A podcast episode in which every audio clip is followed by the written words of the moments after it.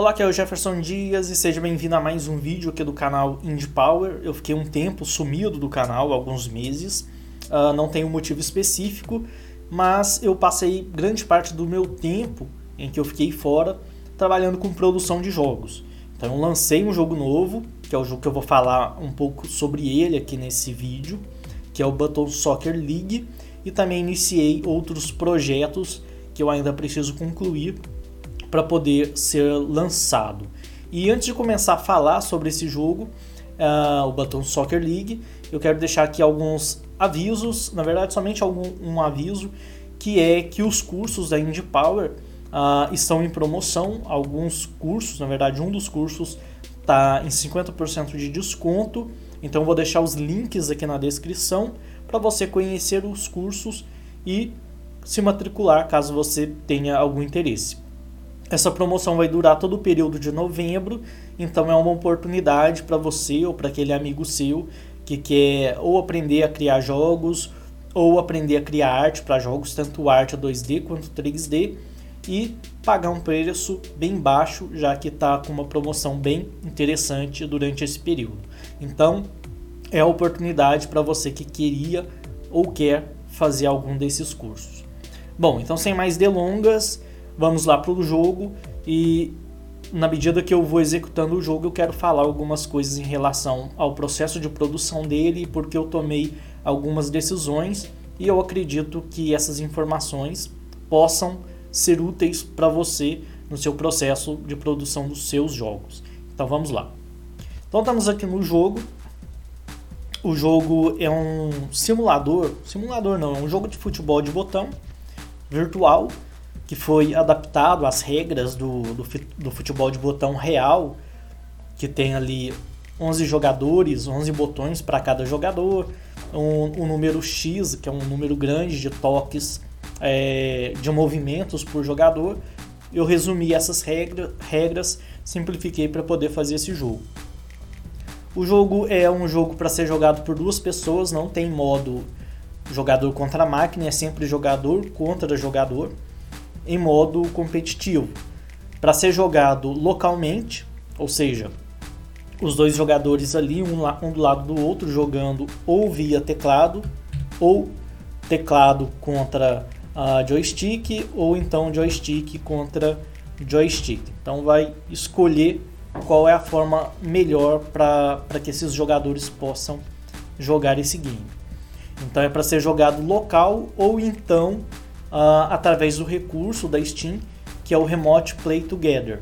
O Remote Play Together da Steam é um recurso que permite que jogos que foram feitos para ser jogados de forma local, no seja competitivo ou no cooperativo, mas multiplayer local, sejam jogados de forma remota. Então é só eu entrar aqui, convidar um amigo meu, abrir o painel da Steam dos amigos, convidar algum amigo e colocar ele ali para compartilhar o dispositivo com ele para que ele também possa controlar o jogo. Eu utilizei, o, eu fiz o jogo de tal forma uh, que todos os comandos do jogo fossem o mais simples possível. Então, para controlar todo o menu do jogo uh, e o jogo em si, o jogador precisa apenas de quatro teclas. No caso aqui eu utilizei para o Player 1 o S, o W, o A e o D, que é aquele clássico, né? a SDW, né? E para o jogador, para o Player 2, eu utilizei as setinhas do teclado. É só isso que precisa para controlar todo o jogo, seja os menus ou seja qualquer outra parte do game. Então vamos colocar aqui, vamos escolher teclado para ambos e aí começa o jogo em si. O jogo tem o um modo Player versus Player, que é o único modo de jogo. Tem também o, o, modo de treinamento, que tem ali alguns, alguns treinos que o jogador pode fazer. E tem o álbum, que tem as figurinhas que o jogador coleciona. A cada cinco partidas concluídas, o jogador ganha uma figurinha ali para o álbum até completar esse álbum. Então, beleza. Uh, vou colocar aqui no, no modo player versus player. Ah, uh, já entrando na, na parte técnica do, do jogo, Ele foi feito no Game Maker 2, que é a última versão do Game Maker. Uh, os gráficos foram feitos no Blender. Parte foi feito no Blender, outra parte foi feito no Krita e na maioria dos casos foi mesclado. Então o que, que eu fiz? O jogo ele é 2D, não é um jogo 3D. Eu gerei os gráficos no Blender, fiz lá, modelei tudo certinho, texturizei, renderizei esses gráficos em imagens e aí eu utilizei essas imagens lá no Game Maker.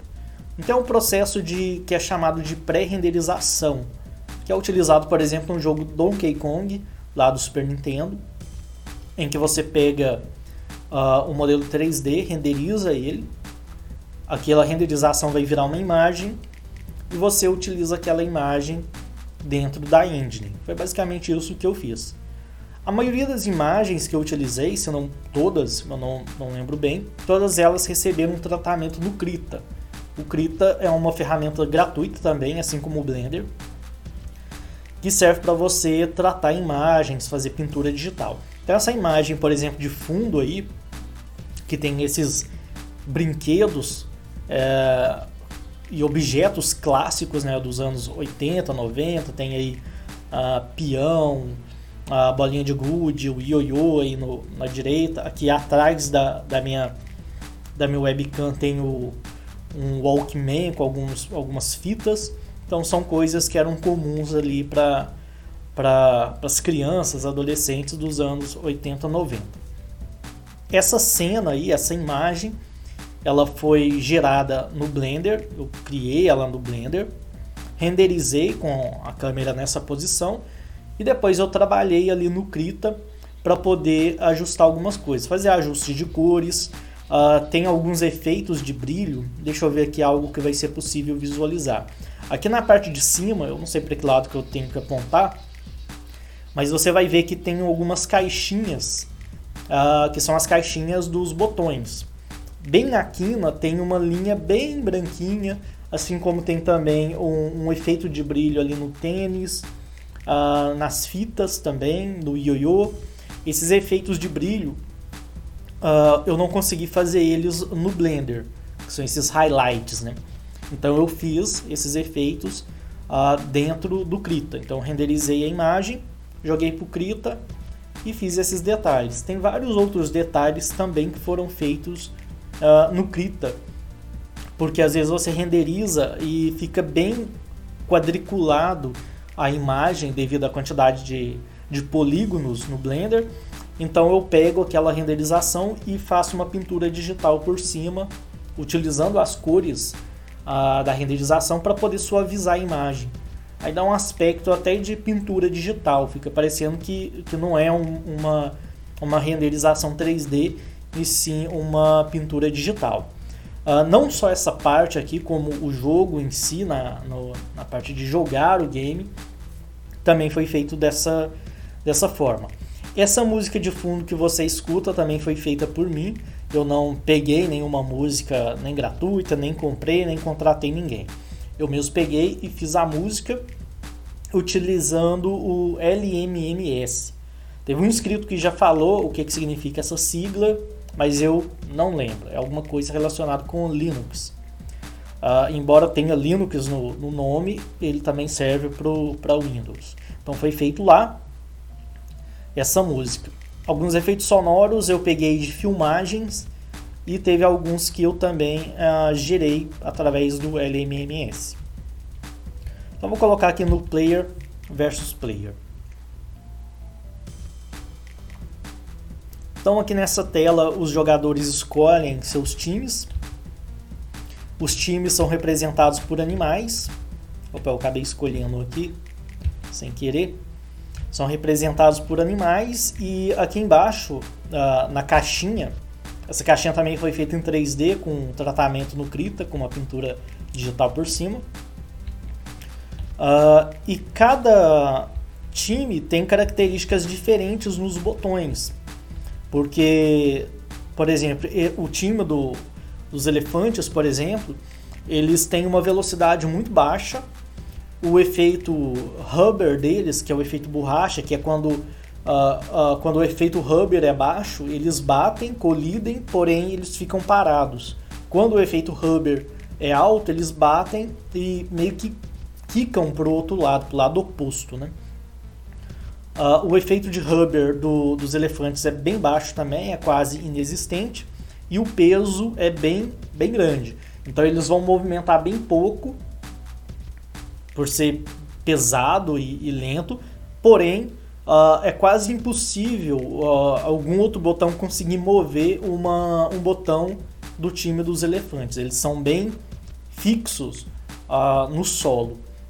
Então é um time, por exemplo, que é bom para jogar na defensiva. Você fazer um jogo onde você vai defender mais e fazer menos ataques, porém ataques mais diretos. Você meio que obriga o seu jogador jogar todos os a, as peças do time dele para o seu campo, aí você utiliza, por exemplo, um ou dois dos seus botões para poder fazer um ataque. É, geralmente é um jogo mais lento e mais defensivo. Então cada time tem lá suas características. E todas as características desses times foram inspirados no animal que representa aquele time. E eu escolhi animal, na verdade eu não tenho um motivo específico por ter feito os times baseados em, em animais. A princípio eu ia utilizar a países, né, como se fosse seleção, mas eu preferi trabalhar com animais para dar mais sentido. Como tem essa essa questão de diferença de velocidade, peso, tudo mais, eu achei que faria mais sentido se os times fossem baseados em animais e não em, em países, né? Até porque se eu fosse fazer países, eu teria que escolher um pequeno número de países para poder fazer colocar ali no time, talvez não seria tão interessante e eu não teria ali um direcionamento de como escolher as características, os as funcionalidades ali não, a velocidade, peso, tudo mais de cada time. Quando você trabalha nesse parâmetro de utilizar, por exemplo, animais, fica mais fácil de você fazer. Por exemplo, os elefantes são mais pesados e lentos, enquanto que os leopardos, obviamente, são mais leves e mais rápidos. E por aí vai. Então vou escolher aqui alguns, uh, vou escolher os leopardos aqui pro pro player 1 e escolher os Lions pro player 2. Depois aqui tem a formação do time, que os jogadores escolhem. São quatro formações, se eu não me engano. Isso, quatro formações. Escolhi essa formação, vou, vou manter essas aqui mesmo.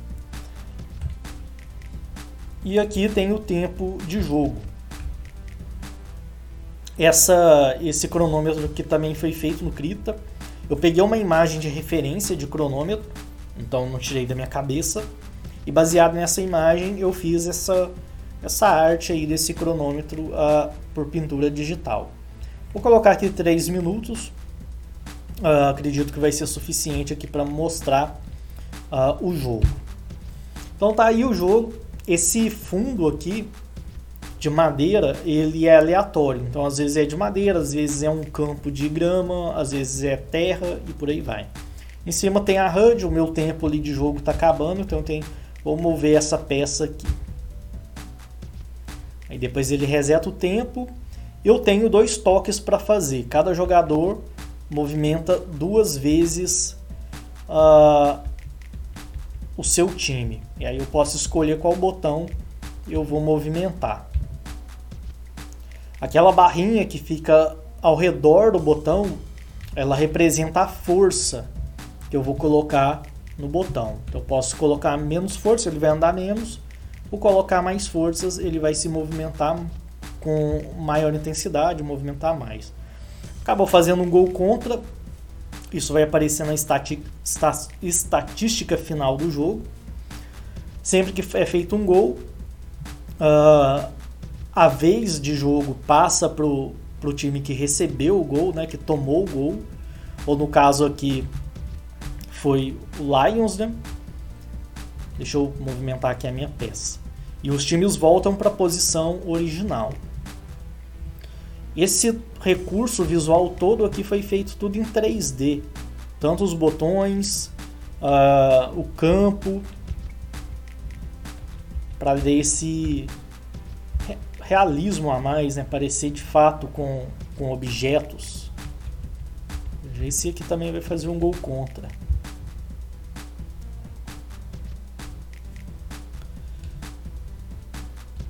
Uma coisa interessante aqui é que os botões, a, a base do botão foi feito separado uh, daquele, daquela marca, dessa marcação do desenho do time do botão. Cada time tem um, um grafismo diferente. Por exemplo, os leopardos têm essas listras marrom com, com amarelo, enquanto que os Lions têm essa, é, essa base azul com essa listra meio alaranjada no, no centro.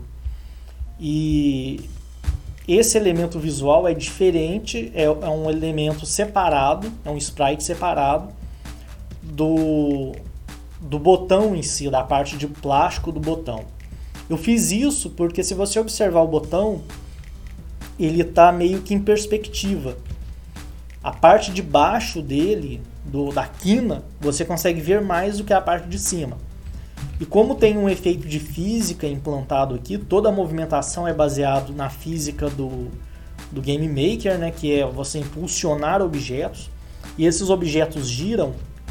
Então eu preferi manter os botões sempre estáticos, eles ficam a, a base do botão é sempre parado e quem se vai rotacionar é apenas a parte de cima, né, que é onde tem essa essa esse adesivo, digamos assim, do, com o desenho do time. Como se fosse a camisa do, uh, do time. Então eu fiz dessa forma para poder facilitar ali, melhorar esse, esse efeito visual. Mas o jogo é bem simples. Aqui acaba o, o, o jogo. Sempre que acaba ele mostra uh, as estatísticas daquele jogo, né? A quantidade de gols que cada um fez, é, gol contra, igual ele mostra ali no Lions, que foi feito um gol contra. Domínio de campo, que é, por exemplo, uh, aqui o, os Leopardos estão com 25% de domínio de campo, enquanto os Lions estão com 75%. Isso quer dizer que em grande parte do jogo, 75% da, das jogadas do, dos jogadores foram feitas com a bola no campo dos Leopardos. Ou seja, os Lions manteve a bola 75% das vezes no campo, na área do, dos leopardos, né? que é, no caso seria a parte, o lado esquerdo. Então essas estatísticas são bem interessantes também para ver ali a, a, forma de jogo, porque muitas vezes uh, um time tem um domínio de campo, porém ele não faz gol suficiente, porque tem time que tem essa característica aqui dentro desse jogo às vezes o, o, o time é um, um, time mais lento, então ele vai ficar muito ali na, na, no campo dele. E quando ele sai, ele consegue fazer gol, então ele não precisa jogar tanto no campo do adversário. Bom, então é isso aí. É, o jogo não tem é um jogo simples, porém bem divertido para ser jogado ali com os amigos, reunir os amigos para fazer uma, uma jogatina de futebol de botão, uh, seja presencialmente ou à distância, né? Porque com esse recurso do Play Together, você consegue jogar com seus amigos, mesmo que eles não estejam ali junto com, com você. Então é, uma, é uma, um recurso bem interessante para esse tipo de jogo. Eu não coloquei é, o modo de jogador contra a CPU, contra o computador, né? pelo fato de que, como é um jogo que envolve não é só ação, mas também estratégia, é muito complicado, porque você tem uh, quatro botões, que são como se fossem os, os jogadores, e uma variável muito grande de, uma, de situações que podem interferir na maneira que o jogador deveria jogar, que no caso do, do computador deveria jogar. Então a programação seria muito complexa para ser feito de forma que realmente representasse um desafio para o jogador. Porque o, o, ser humano consegue ver a situação do jogo e pensar, ah, eu vou utilizar tal botão, vou colocar ele ali na defensiva vou utilizar outro botão para mandar a bola para tal posição, para facilitar na, na próxima jogada. Então o ser humano consegue pensar isso. Agora, programar isso de tal forma que a máquina, com base no posicionamento dos botões dela, com base no, e também com base no posicionamento dos botões do adversário, ela consiga tomar uma decisão, é muito complicado, porque é decisão do, do, do botão que você vai utilizar, uh, ah, para onde que você vai mandar o botão, se é direto na bola ou se vai mandar no, nos cantos para ele bater no canto e depois rebater na bola. Então é muito complicado fazer isso. É possível fazer, é. Só que, primeiro, vai dar muito trabalho e a chance de ficar ruim é muito grande. Porque dá para fazer, mas fazer bem feito é muito difícil. Então eu preferi manter é, o jogo só no player versus player, sem o, o jogar contra a máquina, do que colocar um jogar contra a máquina mal feito que o pessoal não vai gostar. Então é melhor você tirar o recurso do que você colocar e o pessoal não gostar daquele recurso e ele não servir para nada. Né? Ah, vou mostrar aqui também o modo de treino.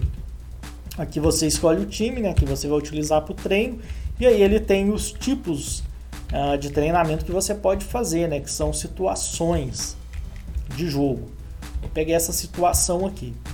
Aí você tem uma chance apenas para poder marcar o gol. Ali eu consegui de primeira passar por esse esse canto aqui. Essa aqui eu acho que é mais difícil. Esse aí já não entrou. Aí outro modelo de campo também, que é o campo por de grama. Campo de terra. É tudo randômico, você não, não escolhe. E aí são vários treinos que você pode, caso não tiver ninguém para você jogar contra, você pode brincar aqui nesse treinamento e treinar para quando você for jogar contra algum amigo seu, você tá mais bem preparado. A minha ideia uh, desse jogo é futuramente fazer alguns torneios, tanto para promover o jogo, quanto também para integrar os jogadores. Porque às vezes o jogador não tem ali tantas pessoas para ele poder convidar então, os torneios, os campeonatos, acaba sendo uma oportunidade de quem gosta do jogo, gosta desse tipo de jogo, possa uh, entrar em contato com outras pessoas, ter a oportunidade de poder contatar outros para poder jogar esse jogo, né? E competir e quem sabe ganhar um prêmio que seja interessante. Então, o meu objetivo é no futuro fazer alguns torneios com premiações. Então esse é o jogo, Button Soccer League. Eu vou deixar o link dele aí na descrição. Provavelmente ele vai estar na promoção, que eu pretendo colocar é, ele com algum desconto. Então se você tiver interesse, adquira ele, deixa uma review positiva também, porque ajuda bastante uh, o jogo ali dentro da Steam. Bom, então é isso aí. Se você gostou desse vídeo, deixa o seu like, compartilhe com seus amigos, se inscreva no canal se é a sua primeira vez aqui uh, nesse, nesse tipo de conteúdo. E não deixe de conhecer os cursos que eu vou deixar aí os links na descrição. Todos eles vão estar em promoção durante novembro todo. Então aproveite essa oportunidade. Uh, não sei quando que vai ser a, a, próxima promoção. Eu não costumo fazer muitas promoções, uh, até mesmo para poder favorecer mais aqueles que, que adquiriram algo ali na, na, naquela promoção. Né? Uh, Adquiram também o jogo Baton Soccer League e nos vemos na próxima. Até mais!